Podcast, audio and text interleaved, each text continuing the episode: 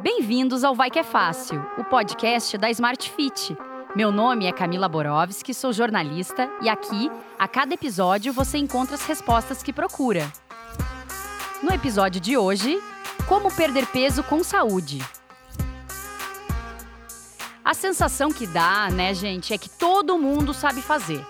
Então, por que que na teoria parece tão fácil e na prática é tão complicado? Estamos aqui hoje com dois participantes muito especiais. De um lado, Fúvia Gomes Azarabedian, nutricionista e head do Bionutri. E do outro, Tiago Moreira, especialista em fisiologia do exercício e gerente do departamento técnico da Smart Fit. Para completar a mesa, Tiene Moutini, nossa repórter. Para começar esse papo hoje, que com certeza está cheio de gente interessada, queria saber Quais as dificuldades que vocês enxergam para as pessoas não conseguirem perder peso? Bom, do ponto de vista de exercício físico, as pessoas muitas vezes elas fazem mais do que precisam. Então, elas estão num processo de inserção dentro da atividade física e aí começa a bater o desespero, né? O verão chegando, elas começam a fazer coisas malucas, tipo ficar duas horas na academia, treinar sete dias por semana, Ai, isso a longo prazo não, não dá ruim. Dá ruim. E do, da, do teu ponto de vista, Fúvia? Do ponto de vista da alimentação, é que se a gente for pensar nessa questão do verão, é, as pessoas às vezes não se cuidam durante o ano, aí chega nos 45 do segundo tempo, quando o sol começa a brilhar e as férias estão chegando, aí a gente começa a correr atrás do prejuízo, né? A gente tem que imaginar que os hábitos alimentares são bons para a vida, independente da questão do peso. Então, cuidar é, dos hábitos alimentares e de vida, e aqui a gente está estimulando as duas coisas, né? De fazer o exercício e cuidar da alimentação sempre, é, é, a melhor fórmula. Mas, às vezes, acontece da gente ter passado por alguns happy hours ou alguns momentos da vida que a gente não conseguiu uhum. fazer tudo 100%, né? Então, uh, da, do ponto da questão da alimentação, a básica, a, a, o crédito básico é a gente pensar: consumimos mais do que gastamos, teoricamente engordamos, porque a gente tem um excesso calórico aí que é convertido em gordura e vai se estocar. Uhum. Mas também a questão de reduzir demais não vai fazer com que você necessariamente perca o peso que você quer. Que o então, povo faz aquelas dietas só de, de líquido, sei lá, dois dias tomando só suco e água e água de coco pode ser que de forma imediata na balança pode aparecer, né? Nesse caso, por exemplo, dietas líquidas, porque, por exemplo, você vai mais no banheiro, né? Tanto o número um quanto o número dois, e aí o peso em si pode aparecer um pouco reduzido, mas isso não quer dizer que você perdeu a gordura que você quer. Uhum. Você pode ter até perdido massa magra. E se esse tipo de dieta está associado com o que o Thiago falou, a gente está perdendo músculo também né? Então, assim, é uma combinação toda errada, né, Tiago? É, Perfeito. O pessoal também não basta treinar sete vezes por semana, duas horas por dia, ainda quer ficar fazendo dieta líquida, né? Não, assim não dá. Eu queria perguntar para você, Tiago, que assim, a Fúvia acabou de falar que a perda de peso é um controle. E se você come mais do que você gasta, absorve mais caloria do que você consome necessariamente de forma como gasto calórico, você acaba engordando. Na atividade física, como que funciona para as pessoas entenderem como é o meu gasto calórico na atividade física? O que acontece no meu corpo para isso? Bom, se você pensar somente da maneira do gasto calórico, a atividade física, por si só, ela não vai demandar um grande gasto calórico a ponto de fazer a pessoa emagrecer. O papel do exercício físico é ele gerar adaptações fisiológicas dentro do corpo daquele indivíduo para que, tanto durante o exercício como nas 24 horas, nas outras 23 horas do dia dele, sendo que ele, do, ele treine uma hora, continue a usar a gordura como fonte de energia. Isso é emagrecimento aliado à perda de peso, é claro. Ah, e você falou bem, eu falei, eu falei em atividade física e você me corrigiu falando de exercício. Qual que é a diferença de atividade física e exercício? A atividade física, você pode contar como, usando como exemplo, como lavar o carro, como varrer sua casa. Não é uma atividade programada de maneira sistêmica. O exercício físico é programado de maneira sistêmica, que usa as variáveis de treinamento para gerar essas adaptações que que são o objetivo mesmo. Então, para eu emagrecer, eu preciso ter uma rotina de exercícios. E também de atividade física. A Tá. atividade física também, embora seja discreto, vai contribuir com o gasto calórico ao longo do dia. Sim, o gasto calórico, ele é uma soma de vários fatores. Então, Uhum. a gente tem o que a gente gasta para funcionar, que a gente é, considera aí o gasto basal.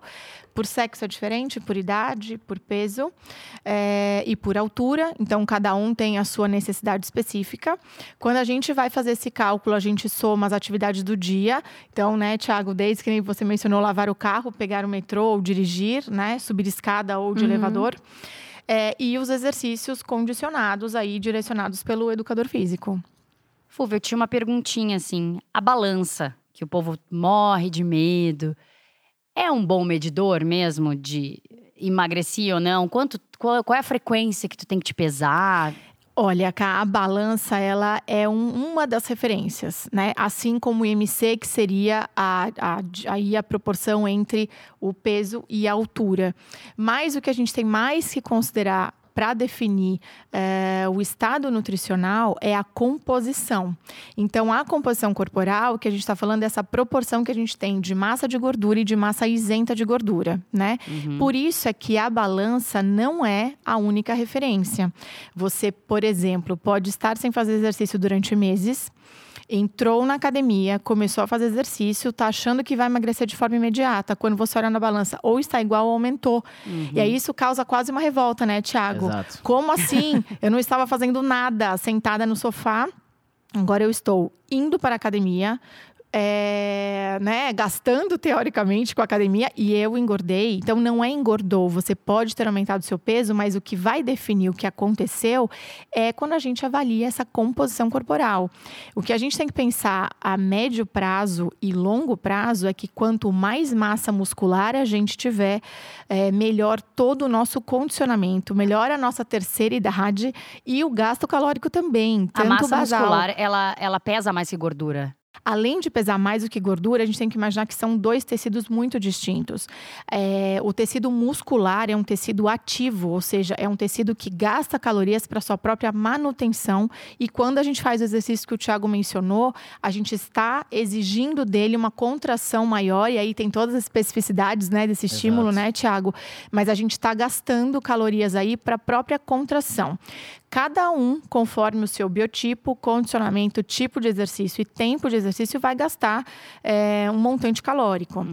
Mas o que a gente tem que imaginar é que a gente tem esse gasto aí. Então, a questão da massa magra, ela é muito aliada no emagrecimento. A gente só consegue potencializar gasto calórico quando a gente está estimulando a massa magra. Então, tem duas vertentes aí para a gente imaginar. A gente tem um gasto calórico maior por um tônus muscular mais ativo e a gente tem aí, em paralelo, um controle alimentar que daí sim pode ter um, um controle de consumo, né?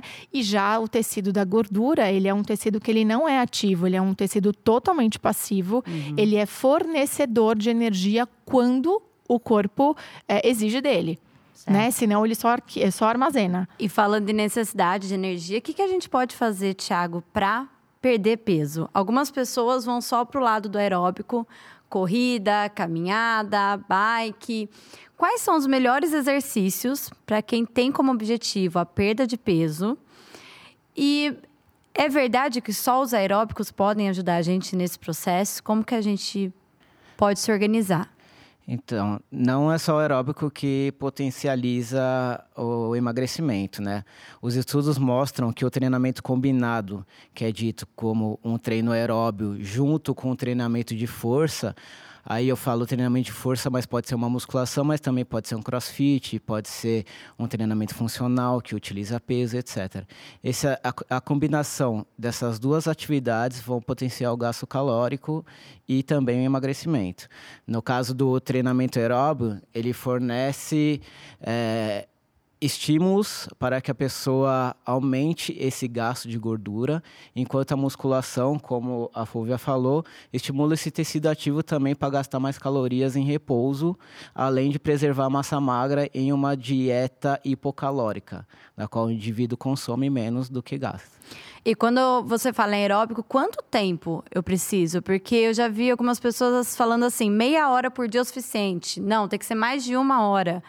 Ou a caminhada você só começa a perder peso depois de 45 minutos. Qu quanto tempo eu preciso para sentir, não, vai dar resultado? Porque a pessoa pode acabar nem treinando aquele dia, pô, eu só tenho meia hora. Quanto a gente precisa para começar a queimar caloria mesmo?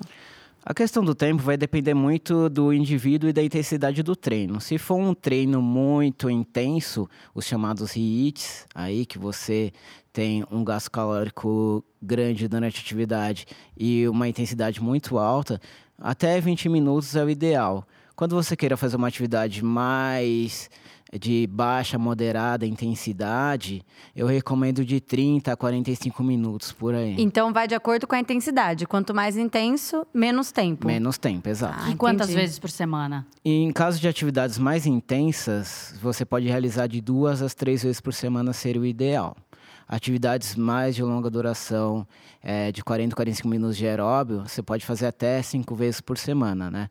É, a Organização Mundial da Saúde e o Colégio Americano de Medicina do Esporte, que é uma referência, eles recomendam pelo menos 150 minutos de atividade física por semana. A gente sabe que nem todo mundo consegue, mas eles recomendam que em atividades intensas seja feita pelo menos de 60 a 75 minutos em média. Mas sempre também respeitando um descanso, né, gente? O descanso também é importante, né? Com certeza. É importante para regenerar tecidos, etc.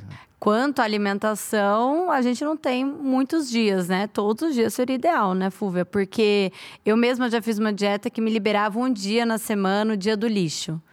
É, e eu vejo algumas pessoas que seguem essa essa cultura do dia do lixo. Então Ai, mantenha. Esse tão horrível. É horrível, né? A gente come aquilo que a gente ama e chama de lixo, né? Verdade. Mas é, func...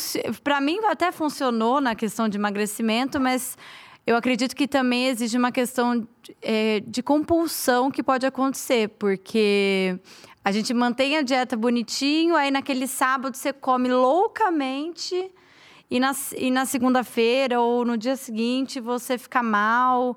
Quem tem um pouco de compulsão alimentar acaba até ficando pior, né? Porque ela se restringiu, comeu tudo que podia no final de semana e aí acaba ficando chateada depois.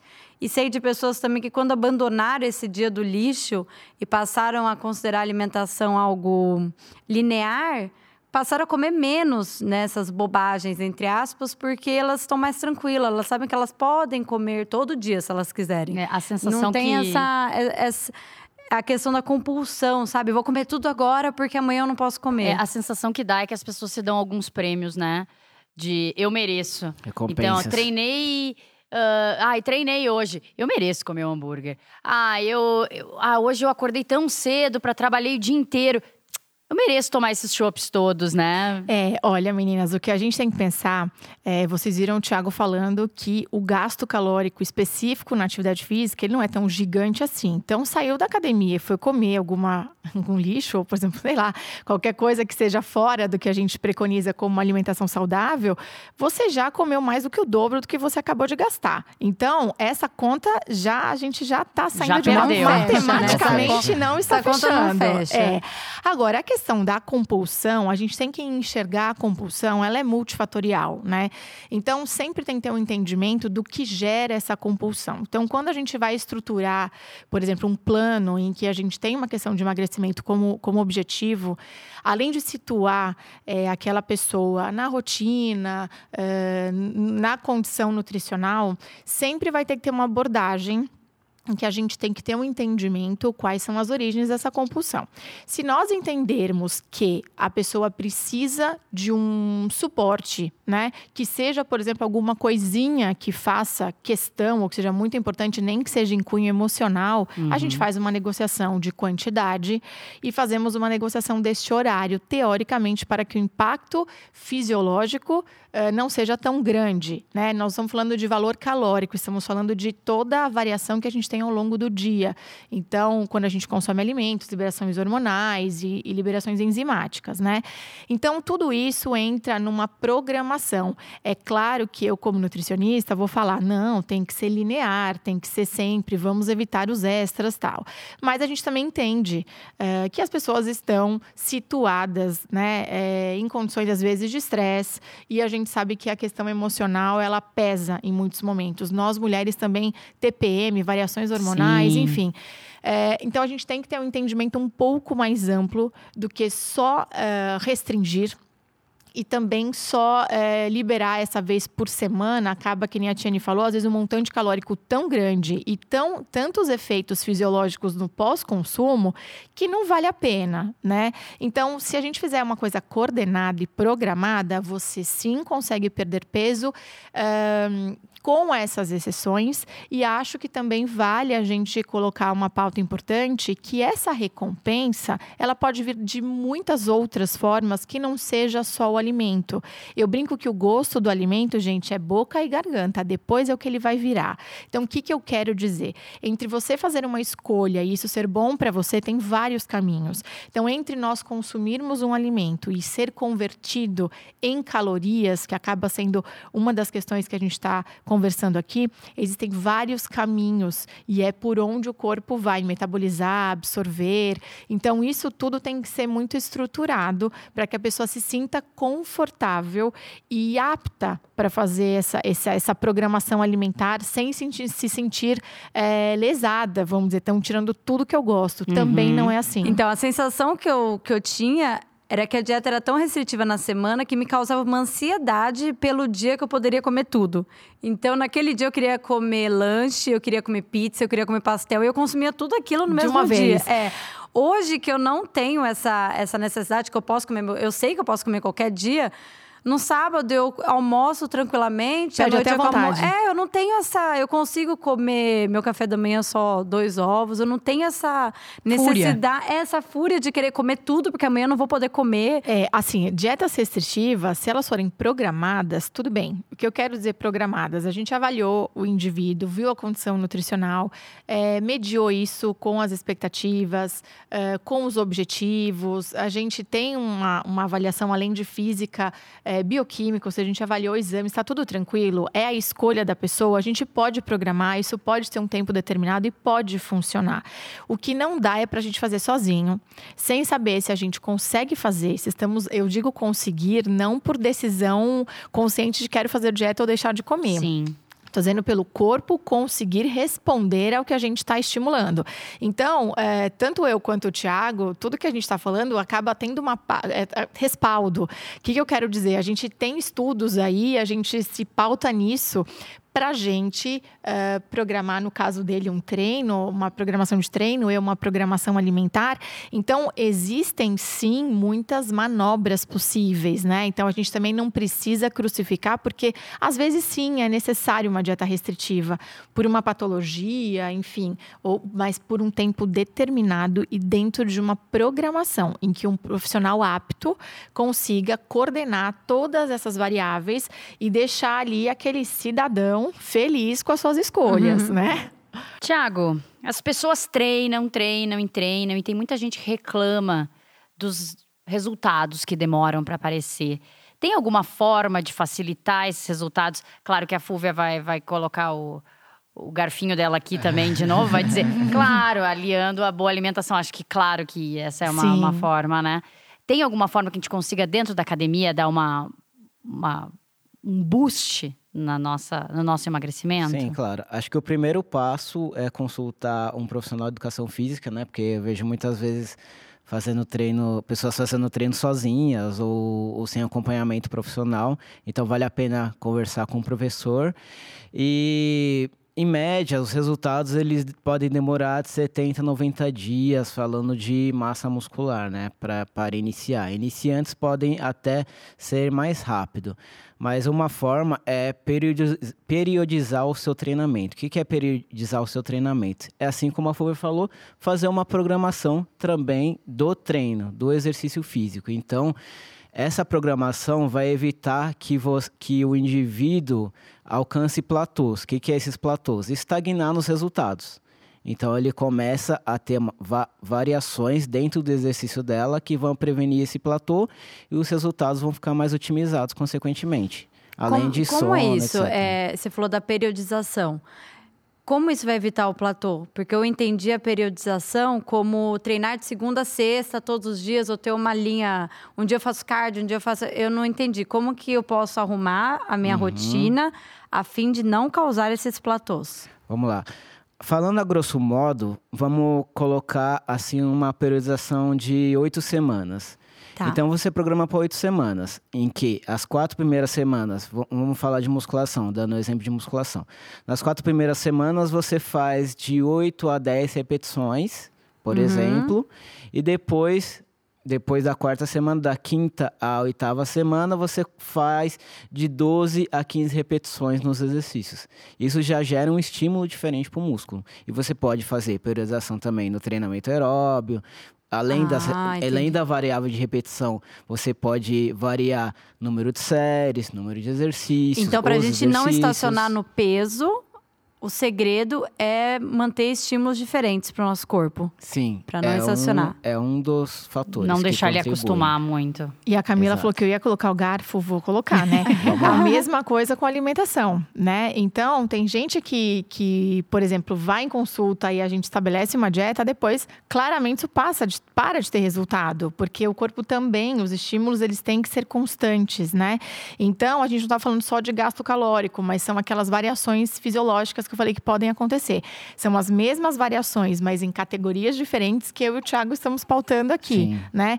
É, e eu acho, Ti, só vou falar e você me corrige, mas o, o crescimento da massa magra, ele é muito mais lerdo, vamos dizer assim, demanda muito mais tempo do que a perda da gordura. A gente consegue ter um resultado em, em diminuição de quantidade de massa de gordura mais rápido do que quando a gente estimula a musculatura. Claro que, como o Thiago falou, quando você está sem fazer exercício e começa a fazer, foi até um exemplo que eu falei mais no começo, a gente consegue ter um resultado mais claro, outra vez, talvez mais rápido, né? Sim. Mas depois as pessoas às vezes ficam naquela sensação de estagnação, ganhei um ganhei a massa e não consigo chegar, sei lá, na definição ou no volume que eu quero.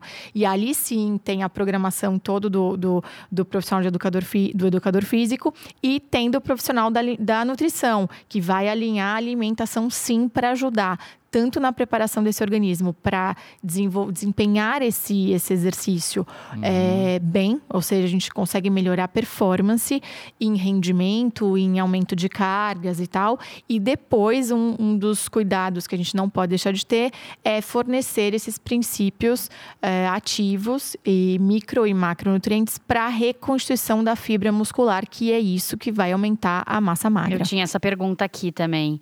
Depois do treino, nos dias de treino, eu acho que acontece com a maioria das pessoas, eu sinto muita fome. Como comer nesse dia, antes e depois do treino, para evitar passar o dia inteiro? Porque no dia que eu treino, se eu não. Parece que dobra a fome o dia Parece que inteiro. dobra a fome É o dia inteiro, da, da hora que eu, até a, a hora que eu vou dormir. Então, essa programação, meninas, ela vem, tudo depende do horário, por exemplo, que a pessoa vai treinar, dessa periodização, do estado nutricional que a gente está falando e do nível de condicionamento. Então, quando a gente vai programar quantidades, a gente está partindo desses princípios e da variedade também, a gente tem outras, eh, outras questões para a gente coordenar isso.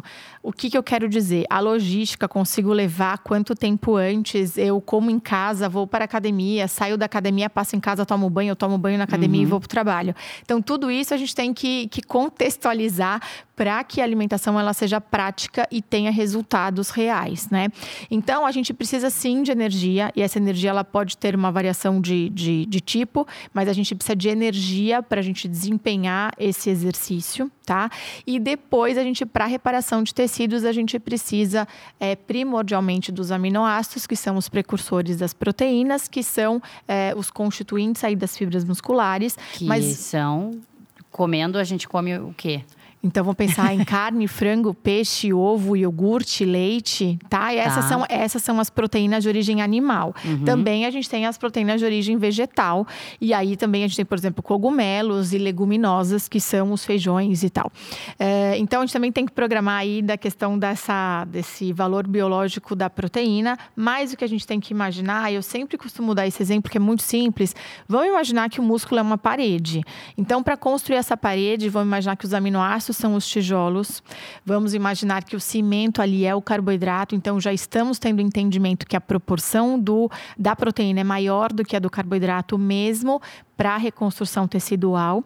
E que a gente vai imaginar que a, os, o mestre de obra, que é quem vai falar, corrige ali, tá torto, põe mais tijolos, são os micronutrientes, os antioxidantes. O que, que eu estou falando? Estou falando de é, vitaminas e minerais, que uhum. a gente vai adquirir em frutas, é, legumes e verduras. Então, se a gente realizar uma refeição completa no pós-treino, que, que, eu quero dizer com completa é não necessariamente em volume, estamos dizendo em, em nutrientes. A gente está tá. colocando carboidrato, a gente está colocando proteína e estamos colocando micronutrientes também.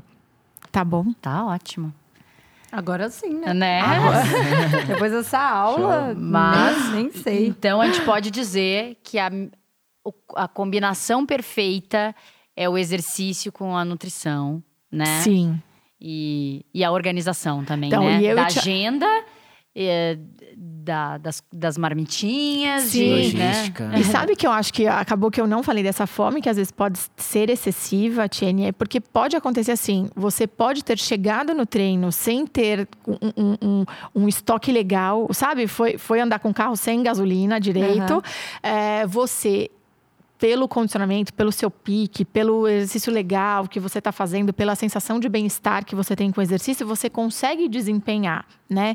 E aí, você com essa ideia de não, estou fazendo dieta, não vou comer muito tal, come muito pouco. Você não restabelece é, alguns pontos muito importantes fisiológicos e você efetivamente carrega esse, vamos dizer, essa margem de erro é porque aí. às vezes você faz o treino e não tem dia. vontade de comer logo em seguida, né? Às Sim. vezes Exato. você fica meio extasiada, Sim. a fome vai chegar dali duas a fome mesmo chega dali duas três horas não é na mas no a, momento, né? se você se alimenta em até 45 minutos pós treino e de novo não em volume mas em, em, em, em nutrientes qualidade. adequados em qualidade a gente acaba não carregando essa fome excessiva Ótimo. porque não a gente não deveria ter mais fome necessariamente ou pelo menos não uma fome descontrolada por ter realizado exercício então. porque você imagina a gente gastou um x né Tiago e daí a gente acaba comendo 3x daí, de, de calorias. 45 minutos, então. É, em é, até 45 exatamente. minutos. Até porque uma das adaptações do exercício, principalmente os exercícios mais intensos, é promover essa falta de fome transitória após o treino. Então, aí fica a dica se você está sentindo fome depois do treino, pode ser que o seu exercício não esteja tão intenso assim. Muito bem. Gente, vamos para o nosso segundo bloco? Verdade ou fake news? Nesse bloco, nós esclarecemos alguma dúvida que está na boca do povo ou nas correntes de WhatsApp. A de hoje é: manter o peso é mais difícil que perder. Verdade ou fake news? Vamos pensar que a gente teve uma programação então para perda de peso e pode ser que num dado momento a gente tenha que ter feito uma dieta um pouco mais restritiva por, por necessidade uh, que a gente verificou aí de exames, patologias, prevenção, ou até pela, pelo ciricutico que a pessoa tá de obter esse resultado mais rápido, né? Uh, o que a gente tem que entender é que o corpo ainda, teoricamente, não realizou que aquela, aquela célula de gordura que está mais murchinha, que aquela é a nova realidade dela. Então, a manutenção do peso, o que, que pode acontecer? Você fez a dieta, chegou no peso que você queria e aí libera geral. Se liberar geral, né, Tiago? Aí o que, que acontece? Você acaba, o corpo acaba, uh, ele está numa condição que ele não está se reconhecendo ainda, não estabilizou. E aí o que ele tem é essa tendência de tipo, veio a mais, então vamos guardar, porque a nossa referência anterior era um volume maior, um estoque. Uhum. E nós temos essa tendência de acúmulo, né, de gordura. Então, mesmo que você tenha feito um processo e tenha chegado no peso que você quer, uh, você tem que manter alguns cuidados. Isso não quer dizer, como a gente estava mencionando, ser efetivamente muito restrito ou não comer nada do que pequenos prazeres que fazem parte da vida. Mas eu digo assim, daí do nada eu fiz essa dieta restritiva e voltei a ter os hábitos que eu tinha e que me levaram a, a precisar perder peso, você vai recuperar novamente. Então, aí a gente volta para a nossa primeira conversa. É, o, o, a questão mais contínua e ter um cuidado sempre, esse olhar cuidadoso, é ele que vai te ajudar a fazer a manutenção desse peso. Muito bem. Sim, eu gostaria de acrescentar também.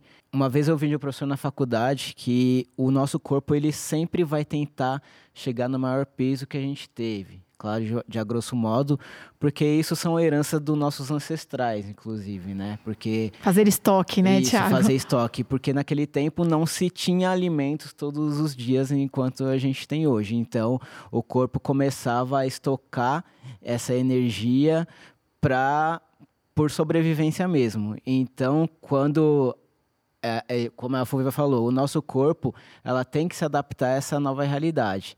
Então, algumas estratégias para que ele não tente chegar novamente nesse peso, é, além de tomar esses cuidados, é preservar também a massa magra, massa muscular, que é um tecido ativo que vai gastar calorias. Muito em legal. também. Vamos para o nosso terceiro bloco? Fica a dica. É aqui que nossos convidados trazem soluções para você colocar em prática amanhã mesmo. Gente, o que, que as pessoas podem começar a fazer hoje ainda, na verdade, para emagrecer? Melhores escolhas. Né? E eu quero dizer melhores escolhas em âmbito geral, né? Então, desde as pequenas atividades físicas, fazer pequenas escolhas, é, mais escada, menos elevador, mais caminhadas, menos carro, uh, escolhas inteligentes, e eu quero dizer inteligente não só menos calóricas, mas que também deem prazer e deixem a pessoa saciada, né? Uh, e cuidar de hábitos de vida com o exercício programado. Então, ter, mesmo que não seja o treino da vida, né, Tiago, ou a dieta da vida, eu quero dizer assim, a impecável, que é muito difícil, a gente nem almeja necessariamente isso, mas que o dia a dia seja pautado com boas escolhas. Sim. E falando em exercício físico, o que, a pessoa pode mudar o comportamento dela para hoje é encontrar um exercício, uma atividade física que ela goste, né? Não se ela não gosta de musculação, tenta fazer um treinamento funcional, tenta fazer um crossfit. Se ela não gosta de treinamento muito intenso, faz um aeróbio ou uma corridinha moderada, faz lutas, faz atividades coletivas, enfim. Porque de nada adianta a gente programar um exercício físico que a pessoa não goste, sendo que não, ela não vai aderir, não vai ser perene, Isso aí. né? Essa atividade física, esse exercício físico tem que virar um hábito e, no, e fazer parte do cotidiano da vida dela. Aí sim o sucesso é garantido. Muito bem. Bloco 4, desafio vai que é fácil. Toda semana uma nova ação para inspirar vocês, nossos ouvintes. Fez o desafio? Marca a gente lá na hashtag Desafio Vai Que É Fácil. Nesta semana, queremos ver vocês experimentando as dicas que falamos por aqui, seja na mesa, seja na academia. Obrigada, Fúvia. Obrigada, Thiago.